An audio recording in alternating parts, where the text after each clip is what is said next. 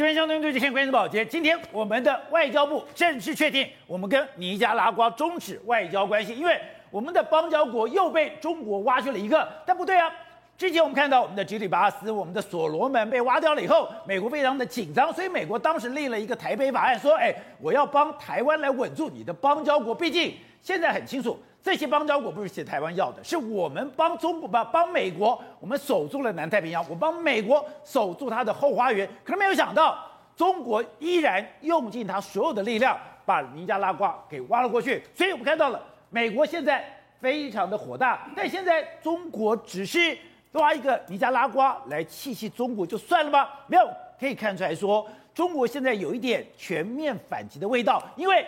他不只是拉去了尼加拉瓜，甚至对于立陶宛，立陶宛不是对中国非常强硬吗？现在两边不但是断绝了经贸关系之外，现在只要任何跟中国来往的国家，你的设备是使用立陶宛的，那这些公司、这些跟中国往来的企业，你都不能进到中国。也就是中国用它庞大的力量，上穷碧落下黄泉，全面的围堵立陶宛。另外就是。现在已经确定了，他要在西非成立了一个永久的军事基地。还不止如此，我们看到了，接下来他就对澳洲，甚至对澳洲进行了骇客攻击，要断澳洲的一个电网。所以大家这样整个看下来是，难道中国之前面对美国这样的外交攻势时候，他开始要反击？而这个反击的过程里面，台湾。我们是得利还是会受到更大的伤害呢？好，我们今天请到了《对大方首位的财经专家黄松松，你好，大家好。好，这是美丽岛电子报董事长吴子江，大家好。好，第三位是时评李正浩，大家好。好，第四位是台湾国际法学会的副院长李廷辉，大家好。好，第五位是资深媒体人罗一德，大家好。好，第六位是前台大感染科医师李世璧，大家好。好，所以我们看到今天，哎，本来以为说。他是要抓我们的洪都拉斯，是就没有想到尼加拉瓜突然想要断交了。对，那想说，哎，你是不是用一个去等于说警告美国？就后来发现不是。对，现在中国是打了很多个组合拳。没错，他不但是说我今天对付尼加拉瓜，我也对付立陶宛，甚至我已经建立建立了基地。他等于说是。他要进行一个外交开战吗？没错，今天尼加拉瓜跟台湾断交，但是说实在的，这跟台湾没有太大的关系，跟我们没有关系。为什么？因为这后面是中国跟美国之间的彼此的角力战嘛。你看这几天的时候，拜登在开这个民主峰会，他还刻意把肖美琴跟拜登同框嘛。他正在说，哎，民主不是偶然的啊，全世界都需要斗士在支为全球支持民主，俨然他就是民主的斗士。斗士。然后他把中国的话都，他你不是民主国家嘛？哎，你等于是在羞辱中国。中国当然也不是省油的灯啊，你在这个时候坐着，我要。搞一个大的，于是在这个时候，他就怂恿尼加拉瓜，你跟我建交吧。我在你美国后院呢，你在最光荣的时候，我在你后院烧一把火，让你觉得非常非常的压力巨大。所以你到我家来，我到你家去，我在你家后院烧火。对，没错。那你看，实际上美国现在全朝野都相当相当的生气。那为什么这个对美国来说呢？压力非常大了。你看，美国本土现在在开这个民主高峰会，可是你看哦。中国到它是有目的的，慢慢慢慢的逐渐逼近你美国本土。我怎么这样讲？你看，他这几年拿下什么巴拿马，然后拿下了哥斯大黎加之后，他现在开始往往这个萨尔瓦多走，你看他尼加拉瓜也拿下来，下一个洪都拉斯，你们觉得他越来越来越靠近美国？对，所以也就是说，他不只是在美国后院哦，他现在已经逐渐逐渐要靠近美国的窗户边哦，根本就是要把整个。中美洲给拿去。对，除了这个之外，中国不止在中美洲这样子大大干尼加拉瓜，他现在呢，立陶宛，反正你过去这个招惹我了，我现在就全力对付你。立陶宛，对，那立陶宛不是说，哎，要跟台湾这个有这个台湾代表处有台湾这几个字吗？就这样，中国马上就生气。我们讲过去有个中欧班列，中欧班列来说的话，过去会经过立陶宛哦，现在他就说，哎，没有，我们现在已经不经过立陶宛了。除此之外还说的话，他说说，如果你到中国来投资的话，我希望你。不要用任何立陶宛的产品。如果你用立陶宛的产品的话，我们那我们不欢迎这些企业你来中国投资。所以之前他要去对付立陶宛的时候，立陶宛讲：“哎，我跟你的这个所谓的贸易额这么低，对我跟你也没有什么经贸的往来，是你就算要断的话，对我也没有伤害。”是，就没有想到中国用的招数是说。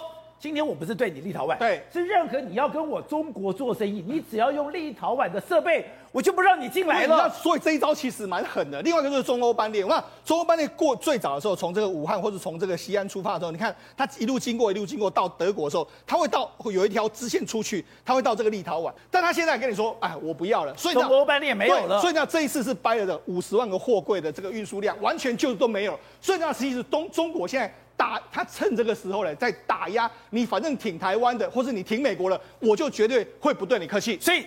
中国现在真的发狠了，没错。好，那除了这个之外，我们刚才讲到，他现在不是慢慢的逼近整个这个美国的这个后院吗？对，对不对？除了这个这个中美洲被他吃掉之后，宝姐这边有一个叫做这个贝巴贝多的这个国家，巴贝多，巴贝多国家过去来来说的话，它是什么？它是嗯这个南太这个岛国之一，它过去是属于大英国血，但没想到哎这几年呢，中国在那边跟他塞狼塞狼塞狼塞狼塞狼之后，你知道？这个巴贝多现在也变成这样，他要成立一个民主共和国家，然后同时间他要跟中，他签署了跟中国的一带一路啊，而且他要脱离大英国协，所以他独立之后呢，哎，中中国在这个地方又多了一个盟国，所以这样这个整个哎，加勒比海也是美国的这个后院啊，他现在也开始在染指加勒比海啊，你就知道说这真的会让美国完全的会会是一个气炸的一个局面，也就是我们也讲到的，美国后来为什么跟中国在外交上彻底翻脸？对，也就是有两个地方，第一个。你在我后院去抢我的抓挖我的墙角，没错。另外就是你在南太平洋，我最重要的交通要冲，你去抢我的邦交国，抢这个交通要冲，对，我就翻脸了。是，没有想到中国还继续干。没错，中国还继续干，还做什么事呢？你看，现在美国一个秘密的情报，为什么？他说他在这个赤道几内亚这个地方啊，要建疑似要建立一个军港的这个的状况，啊、美国绝对要这个抓紧神经。为什么？像过去非洲了，它是在吉布地这边有个基地。那吉布地这个基地呢，我们都曾经讲过，它靠近美军的基地，其实是相当相当的接近。那你也射啦啊，美国也可能也拿你没有办法。但是在哎，它这个赤道几内亚这个地方，它在最大城市巴塔这个地方，现在很多空拍图都拍出来了嘛。它盖了一个这样的港口，这个港口就是深水。当当然说啊，我是这个商港，但是事实上。明眼的人看出来，它要变成军用也是有可能的，而且还不止这样，它还连接的从这个赤道几内亚，它还往内陆去连接有铁路。我们知道，其实这个中中国在非洲最重要就是刚果民主共和国，它里面有非常多大量的矿场。我就如果透过这个铁路这样过去之后，然后从赤道几内亚把它运出来，这样速度是最快的。所以对美国来讲的话，它当然会顶着紧盯着这个赤道几内亚，你这个到底有没有够盖下去的这个情形啊？所以面对了。说美国的步步紧逼，现在中国也不演了，没错，中国开始正面交锋了。对，那当然美国也要想办法跟你诊断你目前的这个扩张嘛。你看前一阵我们不是讲嘛？有人跟美国密报说，哎，中国在阿联酋这个地方偷盖一个军事基地。美国一开始还不知道，后来他们赶快发动这个卫星去看，哎，还真的有这个东西，真假的？对，他们就发现，一开始还不知道有，然后后来他们就说，好，那这样子，请你们阿联酋呢。停止相关的这个建设，就那现在美国去劝说嘛，劝说之下的话，这个基地的建设终于被阿联酋叫停了。为什么会沙特阿拉伯联合大公国叫停了？因为呢，他要买美国的 F 三十五，要买买美国的死神无人机嘛。他们就说，哎，他们叫停了这些施工，因为听到你的盟友的担忧了，不考虑这些担忧是愚蠢的。所以等于是说，美国也在拔桩，美国把这个沙特这个联合大公国呢，把它拔掉。那除了这个之外，我们来讲，还有另外一个国家是澳洲。宝杰，那这几天就发生一件事，澳这个澳洲的电网疑似遭到攻击，这个攻击呢可能是来自什么？来自中国大陆骇客的攻击。中国骇客攻击澳洲，所以你看我我现在在多地方开始对你反击，我在中南美洲开始挖墙角，我在非洲建立一个军事基地，我在这个澳洲，你你是美国的盟友对不对？我在这个地方修理你，我用这个骇客攻击你的电网，虽然他现在是百花齐放，出出组合拳来对付中美国啊。但我们看到美国媒体最近点了一个人。他特别点这个人是干嘛？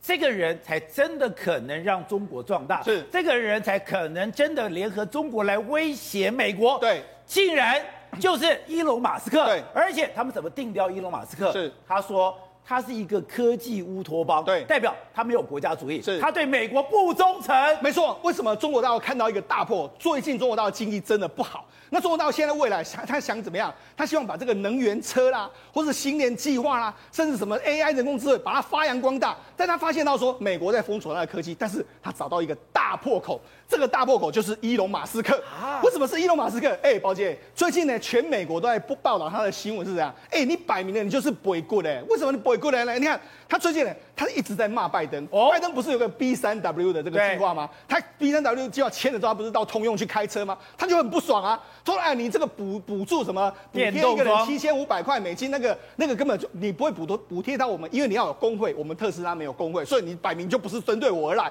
另外一个什么电动桩，他说哎，我们都盖电动车这么久，你还补贴什么？这些完全都可以废掉，不要用了啦。所以等于是在骂拜登哎。那美国政府要补贴这大概电动重装，是这个对电动车是好事，当然是好事啊。伊隆马斯克却说你不应该这么做。对，你看他就骂拜登啊，拜登还好，他说哎，拜登对电动车的补助删掉删掉，就直接这样讲哦，还不止这样，他这样一直骂骂美国的政策哦。另外你看他对中国倒完全不一样，你看之前的二零二零年的时候呢，这个 Model 三的交付典礼的时候，他很开心啊，在那边哦唱歌又跳舞，你看。这你看他，你什么时候看过他这样？那种马斯克这个样，太开心。他说：“哦，我这个在中国就跳起来了。我这个工厂好不容易，因因为说实在的，这个工厂有这个工厂才能够让他今年能够转亏为盈，因为这个工厂的生产量一年一年最大量可以到三十万辆，而且成本是相当相当低的。另外一个，你看今年七月的时候，他还推文，他推文发发表什么？他说：哎，中国他对中国经济相当看好，他说中国发展的这个前途是相当的光明。他甚至说。”你们应该来看看中国大陆的发展。他在网络上还在帮中国讲话。结果你知道吗？事实上，这个新华社也开始这个，他还转贴了中中国新华社的这个文章。那中国新华社又转贴他的文章，两个显然是推来推去这样一个互相拉抬的一个状况。你就知道伊隆马斯克他现在心啊，心根本就不在美国，他心在中国大陆。那甚至这样，连习近平也这样知道。其实根据习近平他们的认知诶里面来说的话，他们把他定调之后说。在习近平看来，这位出生于南非的企业家是一个技术乌托邦式的人物，其政治上不忠于任何国家，不忠于任何国家。但但是他的特斯拉公司有望为中国发展、为新能源车强国打开路。为什么打开路？宝杰，我跟你讲，他事实上这个在当初呢，他这个特斯拉要进去的时候，中国就给他开了个大绿灯。什么绿灯呢？过去中你要外资车厂要来中国投资，要合资，基本上是要合资，他给你百分之百的让你独资。但是它有一个条件，就是说你要多用一些本地的供应商，所以当时呢，宁德时代就开始跟他合作。所以那宁德时代，宁德时代就这么起来的。宁德时代现在的磷酸锂铁电池主要的供应商之一就是特斯拉。那特斯拉可以帮他开创非常多。那加上说，特斯拉未来也准备把他的数据什么都留在中国，这个对中国在研究一些相关数据有非常大的帮助啊。我所以伊隆马斯克他也知道。我如果没有扒着中国的话，我可能也不会壮大。那那习近平也看到这一点，所以他们两个互相利用。好，这样刚刚讲到的，现在中国开始要对美国进行反击，进行反击了以后，我要开始拉人回来。可是你说现在中国有个最大的问题是，他没钱了，他不像以前那样子可以任意挥霍了。他没钱到什么程度？没有钱到他的公务员要减薪了。没有错，中国现在最大问题是要打仗了，可是子弹不够啊！你子弹不够的话，你要怎么样用过去那种？大傻逼的时候来去做金钱外交嘛？李稻葵是中国最著名的经济学家，他被誉为是中南海八大经济智囊之一哦，跟林毅夫是一起的哦。就他直接公开说，在一个大演讲说，中国准备过苦日子，而且这个苦日子苦到什么程度呢？改革开放四十多年以来最困难的一段时期啊，有多苦？公务人员减薪的啊，铁饭碗，公务员减薪，铁饭碗反减，对，铁饭碗要生锈了。这东西不是一个地方，也不是单一城市哦。我们现在靠靠浙江、靠上海，包含所谓江苏、福建、广东，全部都有减薪的状况。第一个是浙江的公务员，他是浙江的杭州市哦，哎，是非常富裕的城市。就你看他在这个他他上面微信抱怨说什么？我今年被减薪百分之二十五啊，那很多哎，不是减薪两趴三吗，一般加薪加个两趴三趴，大家很开心对不对？一减减四分之一。一年少五万人民币，将近二十万。他说少这五万人民币，我可能是连房子、房租、这房贷啊，都不见得付得起。你以为浙江这个所谓杭州市是单一案例吗？没有，上海派出所所长现在传出来，从三十五万人民币的年薪，现在变二十万。然后科级正科级公务员从二十四万变十五万。江苏、福建从十五大概大概这些哦，都在减十五趴到二十趴，所以你可以看我们现在讲的全部都是富庶的省份哦。我我还不是讲那种相对穷的省份，如果连沿海城市都开始减薪的话，中国公务人员有多苦啊？对，以前沿海是最有钱的，是，所以说连那种沿海城市都浙江。对啊，浙江、杭州、江苏、福建、广东，全部都开始减薪哦。而那工人很多人就问说，工人，那你现在减薪，但是我要养得起小孩啊，我还有些支出要出，你知道怎么办呢？结果呢，现在竟然传出这个，哎，这是河南商报的官方网站，竟然说中纪委答复。公务人员下班后开滴滴送外卖，原则上不违纪啊！公务员去开滴开滴滴开滴滴送外卖，开计程车。对，状况是这样子。因为其实公务人员，当然在中国来说，他的公务人员，如果你不贪污的话，你的收入是不够。哦、所以其实二零一六年，中国的偏乡的城市的副镇长，其实也算是个小官了，就去开开滴滴，就那当天赚四块钱就被中纪委抓了。那中纪委抓了之后呢，他就深刻检讨啊，等等的。就是这个副镇长。这个副镇长在二零一八年五月二十四号的时候，当时他就想，我要多赚一点钱，我就开滴滴，而且是上班前开滴滴。没有想到被抓了以后，他还要公开向整个社会认错。但没有想到，现在中国的中纪委已经可以默许中国的公务员。你可以赚点外快了。他他那时候副镇长还说，我给公务员丢脸了，那被记违纪。那现在呢？你中文解禁，那你还是要能让要让人家能活啊。如果你让人家不能活的话，你整个中国基层公务员大乱，那发生什么事情？所以现在既然传出可以去开滴滴送外卖，那能看吗？以后镇长、副镇长，哎，一门打开是镇长、副镇长在送外卖，这样不是很糗吗？可是中国现在确实面对到这样的状况，还有一个大问题是恒大的危机啊！哇，这个是超级大的风暴，会卷到一般的平民老百姓啊。恒大的事件，恒大的事情，很多人说我们讲很久，对不对？对。可是你看最新的讯息哦，中国的广广州市委书记跟市长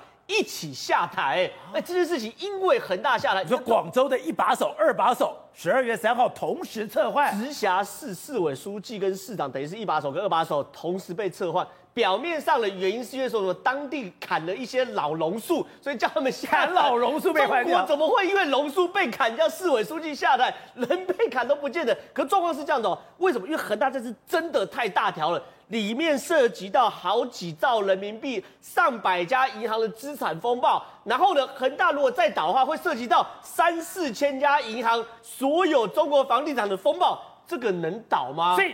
恒大本来以为说它倒了影响不了中国的经济，可是现在它在第一批倒，中国就受不了了。因为很简单，这是个大骨牌嘛，中国的银行大概三分之一的资金都贷款给房地产业。那你如果恒大倒的话，这个股牌如果没有扛住啊，后面一连串话，哎，三分之一银行变资产变呆账，中国银行要不要倒？中国银行倒，人民全部变割韭菜嘛。所以哦，很有趣的是，成大十二月呃，成恒大十二月六号不是违约吗？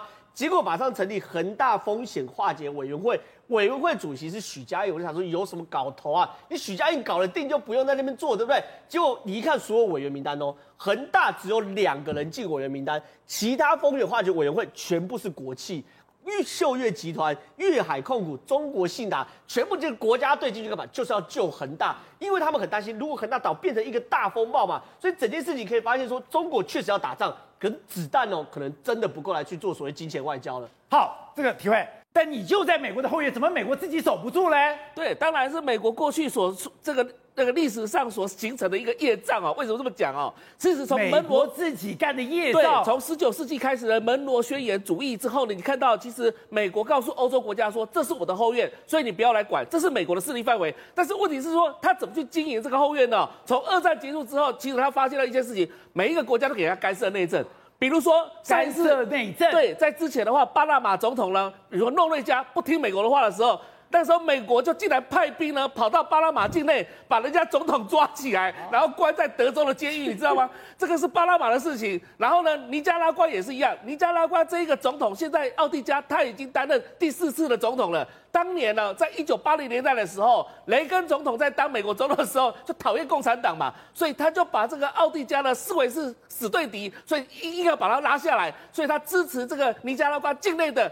这个所谓的游击队来反对这个政府，所以当时听说台湾还插上一脚啊，来协助雷根政府来做这件事情。但是后来呢，人家一状告到国际法院去，说你美国干涉内政，结果竟然美国缺席判决，战这个所谓的判决败诉啊。难怪尼加拉瓜不听美国的，是吧？所以他现在这个总统是很讨厌美国的，所以他故意的就是用这一招跟中共来结盟，来对抗美国。你还讲到说。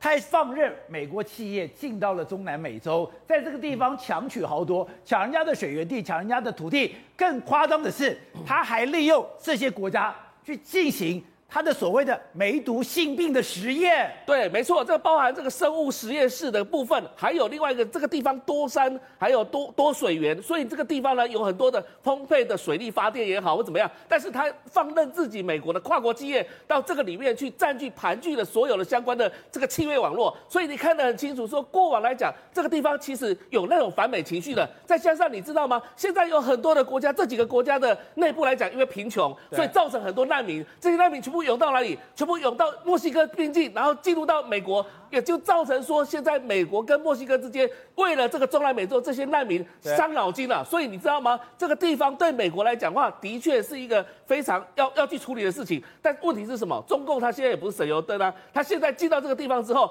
未来是不是可能在这里做所谓的远洋基地呢？啊、或者是说，你看到像西非这个地方一样，在美国的后花园搞一个军事基地？是啊，那你这个对美国来讲情何以堪，对不对？好，瑞德，刚刚讲到的尼加拉瓜今天跟我们的断交，可是这个总统当时雷根用尽千方百计运走私武器、毒品，就是把你干掉，而且台湾还去插一脚。奥迪加的死对头就是美国当时的总统雷根。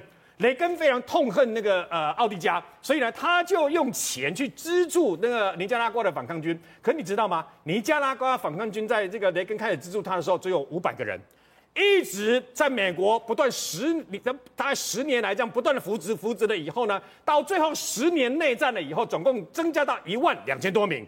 然后呢，那时候到一万两千资助的钱呐、啊，大概从几百万美金开始。到几千万美金，那么到后来，对不对？美国的这个国会要求说，哎，你不能，因为因为越战的那个惨痛教训嘛，你不能介入这个，等于说啊、这个尼加拉瓜自己本身内战嘛，所以呢，要求说，哎，你资助的话，不可以把这个钱，那么直接用去这个训练他们的军队啊。那因为他们有一有一度嘛，美国还把这个尼加拉瓜的反抗军呢，直接带到美国本土来训练，你知道吗？那所以呢，他们要求说，国会议员说。不，第一不能把他们带到美国本土来训练；第二，不能去买军火，就不能当成军火。你应该用到这个食物啦，还是医疗是 OK 的啦。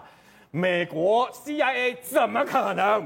不可能嘛？你知道他做了什么事吗？他直接啊，不钱不够嘛？因为国你都要国会通过嘛，众议院、参议院、国会都要通过啊。啊，钱太少，他们砍来砍去，常常冻结啊。结果没想到爆发了一件世纪大丑闻呐！是什么世纪大丑闻？雷根差一点。差差一点，整个总统差点被弹劾要下台啊！没想到啊，国会就把钱呢要给那个尼加拉瓜反抗军的钱哦，抠的那么紧，对不对？有时候冻结不不给他们嘛，那我美国政府要要还啊，要要资助他们怎么办？竟然去把一些军火偷偷卖给伊朗。那那时候刚好美国在制裁伊朗，就他竟然把这个军火卖给伊朗，你知道卖了多少钱吗？超过十亿美元呐、啊，卖了那么多啊！其中还发生了一件不可思议的事。那么其中有一位当时啊卖了以后卖了军火以后，跟伊朗的私底下买卖嘛，那伊朗不是会把钱汇给这个美国吗？对。那美国问题是美国不能让国会知道，所以呢美军军方怎么办？他就派出了一个校级的人物呢，呃一个中校呢，他要汇款。那什么地方汇款比较不会让美国那个国会议员知道？瑞士银行啊，所以呢他就要汇款到瑞士银行的账户，他把那个账户写错了。把汇款账户三八六写成三六八，汇了一千万美元给瑞士一个六十岁的这个商人。那这个六十岁的商人呢、啊，呃，好久没有去动这个整个账号了，突然间发现我的账户多了一千万美金，然后呢，单单利息二十五万三千万，那三千块的那个等于说美金呐、啊、的利息，你知道这个瑞士的商人蛮有趣的。他把它全部领出来，全领出来。没错，他把它领出来，他也不知道是谁那么好心，那么捐了一千万美金汇到我的账号，然后呢，他就把它领出来。领出来以后，后来美军发现有一千万汇错了，不见了，然后呢，就把这件事情就要去跟瑞士讲，然后瑞士以后就要去查这个商人，要他把一千万吐出来，逮起了标啊。本来不知道嘛，对不对？结果逮起了变了，变了以后，那这个商人后来说：“哇，我把一千万美金还给你。”我不知道这个东西是跟尼加拉瓜反抗军那个军火有关系啊。那事实上到底有没有关系？我跟你讲，CIA 啊，在十年内战的时候，你知道，哎，确实我讲真的，CIA 在背后这个等于说主导的导演的很多事情。当时 CIA 的那个西方公司也在台湾，意思是一样的嘛？你知道吗？他们也蛮厉害的，为什么呢？他用美军的军队去训练那么尼加拉瓜反抗军，但尼加拉瓜反抗军斗志跟能力没有那么强嘛，他们怀疑应该是美军的特战部队直接进去弄的，你知道为什么吗？他们的行动突击队啊，那么在 CIA 的这个的指导下，竟然进到了尼加拉瓜，把尼加拉瓜的五座油库全部烧毁，你知道吗？哎，你不要小看那五座油库。把尼加拉瓜的战备储油全部烧光了，你知道吗？全部烧光了以后呢，CIA 就认为是是我天大的功劳啊。然后另外去炸毁七座的这个输油电塔，那个那个输电的电塔，一样把尼加拉瓜的这个呃这个电呢电力全部瘫痪掉，这都是 CIA 干的，都是美国干的，美国干这种事情啊。然后紧接下来就没想到呃这个你这样的事情，还有放的一些这个等于说啊这个武器啊弹药的久了以后发生什么事？二那时候的苏联啊，现在叫俄罗斯，苏联就把相关的肩射飞弹给了这个等于说尼加拉瓜。那为什么啊？因为美国必须要 CIA 必须要常常用空中运补的方式嘛。结果呢，美国没有想到，那么苏联竟然把肩射的地对空飞弹的给了那个尼加拉瓜。结果他们一样去运补的时候，砰的就被打下来了，飞机被打下来，打下来了以后呢，那么只有一个人跳伞成功就被捕了。补了以后呢，那么那么尼加拉瓜就直接说，这个就是美国的军事顾问。然后呢，紧接而来啊，那么这个军事顾问还承认，我已经运补十次，我们这架飞机运补了四百次。然后他承认为什么？因为尼加拉瓜要给他判三十年的有期徒刑啊。最后总共总共打下了三架由 CIA 幕后负责的相关的运补飞机啊。不过美国跟中华民国政府一样，一再在国会承认，一再在国会这个作证的时候都说。美国政府跟军方从来没有主导过任何的运补事业，一切都是民间公司自己所为。董事长，我们今天看到了美国之前对中国不断的包围、不断的封锁、不断的制裁，然后呢，现在中国真的开始反击了吗？你现在不只是拿下了尼加拉瓜，你对立陶宛是全面的封锁，甚至你去鼓励一个加勒比海的国家，你不但独立，而且切断跟那个英国的一个关系。另外，你还在西非。成立一个永久的军事地，怎样？中国发狠了吗？所以他这个中国的现在就是说，他这个决策到底对还不对啊？这个其实要有待推敲了。因为照理论上来讲的话，习近平现在其实是需要跟拜登和缓交往才对的，而且中间也产生过契机。前段时间也有视讯会议，对不对？现在怎么突然间开始做那么多动作？其实立陶宛其实是跟美国没有关系，对，立陶宛是本身的自主性很强的了啊。然后这一次尼加拉瓜当然摆明是是这个是这个是是中中共干的，是北京干的事情，这个没有错。但是他你要注意到一个问题哦，他只要对着这个美国有一个反应，美国就会有一个另外一个反制的反应出来。